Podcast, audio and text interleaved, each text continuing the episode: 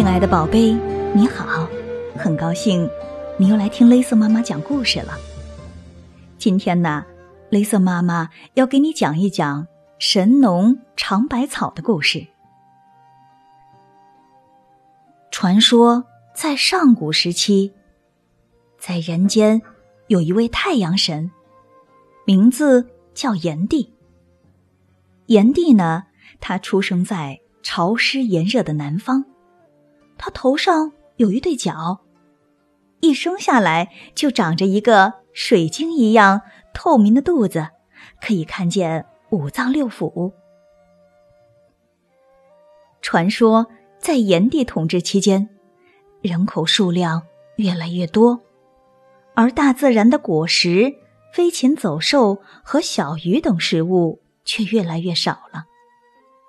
为了争夺食物和领地。人们开始发动了战争，结果呢，让自己陷入了更加痛苦的境地。人世间一切的疾苦，炎帝都看在眼里，急在心上。他觉得不能再这样下去了，靠天吃天，靠地吃地，靠海吃海，终究不能够长久的生存下去。唯一的办法就是靠我们自己的双手。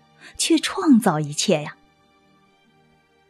于是呢，炎帝教会了人们开垦土地，然后他跪在刚刚翻过的土地上，祈求天地赐予丰产的种子。天帝认为炎帝有一颗悲天悯人的心，他便召唤来了一只五彩的吉祥鸟，吩咐他把一株五彩九穗谷。送给炎帝，炎帝马上就知道了这是天帝的恩赐，他喜不自禁的谢过天帝，谢过吉祥鸟，把种子一颗颗从穗子上掰下来，再吩咐大家把种子播撒下去。这些神奇的种子刚一种好，便努力的向上生长，不久就长出了嫩绿的秧苗。一寸一寸的，一天天向上长高。不一会儿，便结出了金灿灿的稻子来。炎帝大喜过望，他领着人们把稻子收割起来，再种下去。很快，种下去的种子又长出了茂盛的禾苗，又结满了稻子。原本荒芜的田野。已经是一片金色的海洋了。微风吹过的地方，大家还能闻到一阵诱人的稻香味儿。稻子已经足够人们吃一阵子了。炎帝吩咐大家把收获的一部分稻子煮了吃，再将另一部分储存起来，当做种子。从那以后啊，大家不再为食物你争我抢。而炎帝也被人们敬为农业神，尊称为神农。但是，人间依然处处充满着疾苦。每年春天，传说中的海神、风神、瘟神于强振翅迁徙之际，总会把疾病带到人间。地上的毒蛇猛兽不时的也用毒牙毒刺攻击大家。邪恶还时不时的在人们心中发芽，危害他们的心灵和肉体。于是神农又一次向天帝祈求：“万能的天帝呀，请降下可以医治人间疾病的药物，救救这些可怜的人吧！”天帝听见了他的呼声，但是他却沉默了。因为他看见过人类的自相残杀，如今又受到了邪恶的控制，他以为如果再次给邪恶的人们强健的体魄，只会让他们去做更多的坏事。但是神农他坚信人类的本性是善良的，他一遍又一遍的向天地祷告，天地没了主意，于是说。我可以赐予人类良药，但是我有一个条件。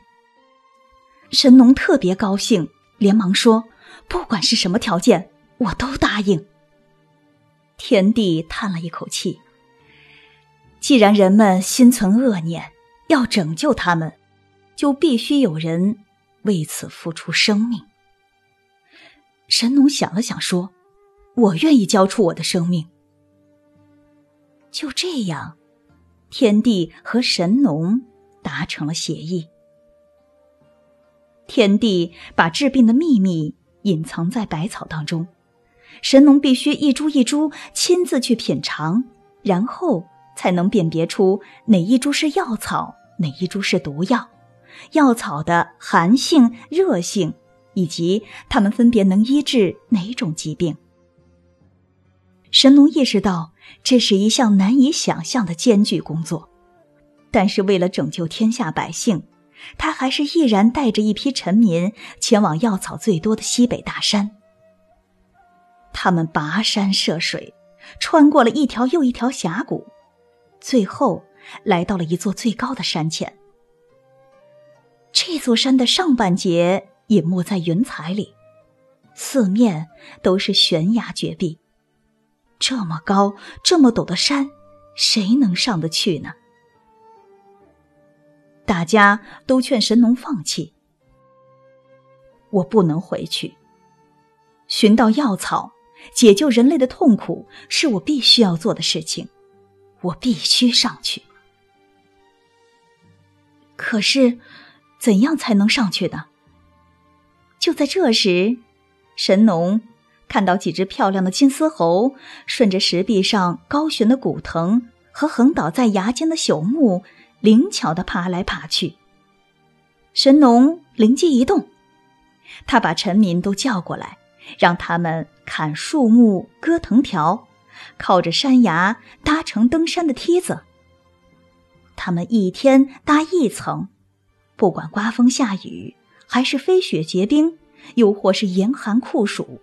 他们从不停工，就这样整整搭了一年，梯子也越搭越高，终于到达了山顶。神农带着臣民登上了山顶。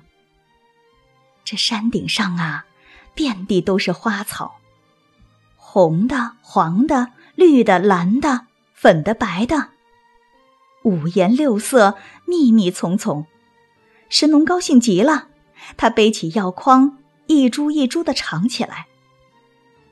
神农尝到毒草的时候，如果他昏迷过去，就让臣民们帮他把药性记录下来。